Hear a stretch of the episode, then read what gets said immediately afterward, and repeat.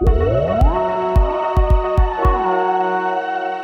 c'est l'heure de ta chronique, euh, José. Salut José Lilo. Alors, on t'a pas vu la semaine passée, j'espère que tu as eu le temps de te reposer. Est-ce que tu as bien pu profiter?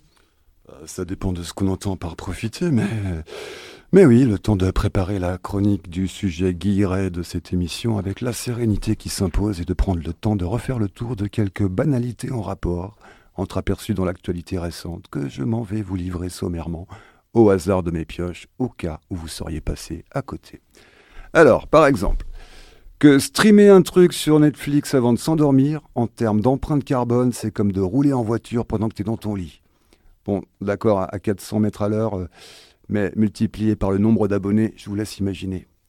C'est bien de prendre son vélo la journée pour aller au boulot, mais la nuit, comme t'arrives plus à t'endormir sans brûler de la bande passante, c'est le grand prix de Monaco tous les soirs dans la chambre. Au ralenti, ok, mais avec une participation planétaire. Et je ne parle même pas de la tendance générale à comater avant la fin du visionnage, quand l'ordi tourne en boucle pour rien, jumpant d'un contenu à l'autre jusqu'au réveil brutal à 3 heures du mat, sur le canapé, le dos en compote et le chat sur la gueule. Que les consultations sur l'internet mobile, smartphone et compagnie, c'est une fois et demie de plus de consommation d'énergie que sur l'internet fixe. Que pour la fabrication d'un seul smartphone, c'est entre 50 et 100 kilos de CO2 relâchés dans l'atmosphère 100 kg de CO2, c'est presque deux fois le poids de Kim Kardashian. Que 8 milliards de smartphones ont été mis en vente entre 2021 et 2025, alors qu'on n'est que 7,7 milliards sur la Terre.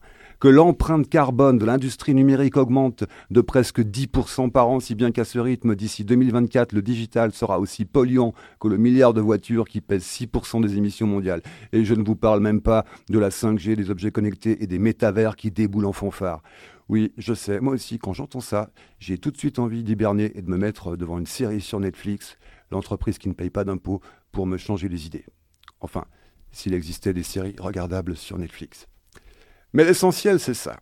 Au point où nous en sommes, nous sommes de toute façon partis pour une période de 20 ans de phénomènes climatiques extrêmes avant que l'éventuelle radicalité de nos efforts actuels, les fameux, hein, ceux qu'on attend toujours, aboutissent à une détente de la pression que l'industrie humaine exerce sur le climat. Non, les amis, c'est la merde. Autant ne pas se le cacher. Désolé pour le moral des ménages et pour l'indice du climat de la consommation nécessaire au perpétuel accroissement des gigantesques flux financiers qu'a pour seul horizon le monde économique de la finance mondialisée.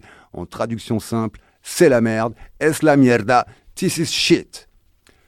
Le monde de la finance n'étant jamais en retard d'une guerre économique, on a d'ailleurs peu à peu vu émerger des labels paravents tels que la finance durable ou le numérique responsable et autres platitudes.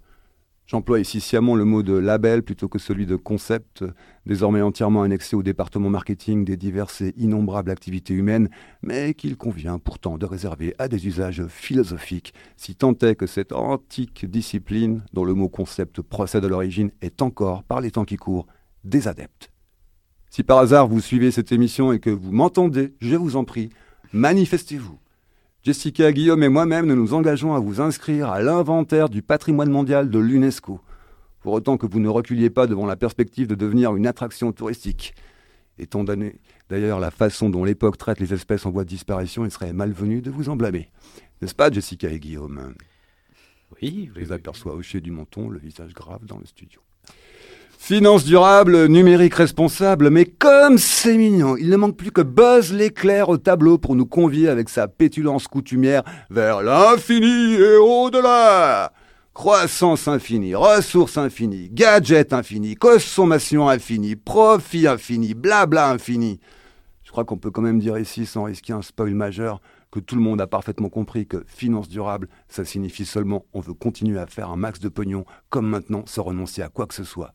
Bref, une rapide synthèse s'impose, la croisière s'amuse, ou la croissance s'amuse. C'est le Love Boat mondial. Son nom est inscrit sur la poupe à l'avant du paquebot, mais quand on gratte, on voit apparaître sous une ancienne couche de peinture vermoulue et poisseuse les lettres, les lettres formant le mot Titanic. À bord, l'orchestre joue sur des instruments en matériaux certifiés éco-responsables, s'il vous plaît. J'étais mentionné sur le prospectus de l'agence de voyage quand j'ai pris mes billets. Croisière de plaisance inclut animation écolo. Je ne voulais pas renoncer au voyage, c'est ce qui m'a décidé. En plus, agir pour le climat, il paraît que ça a des effets bénéfiques sur l'ego.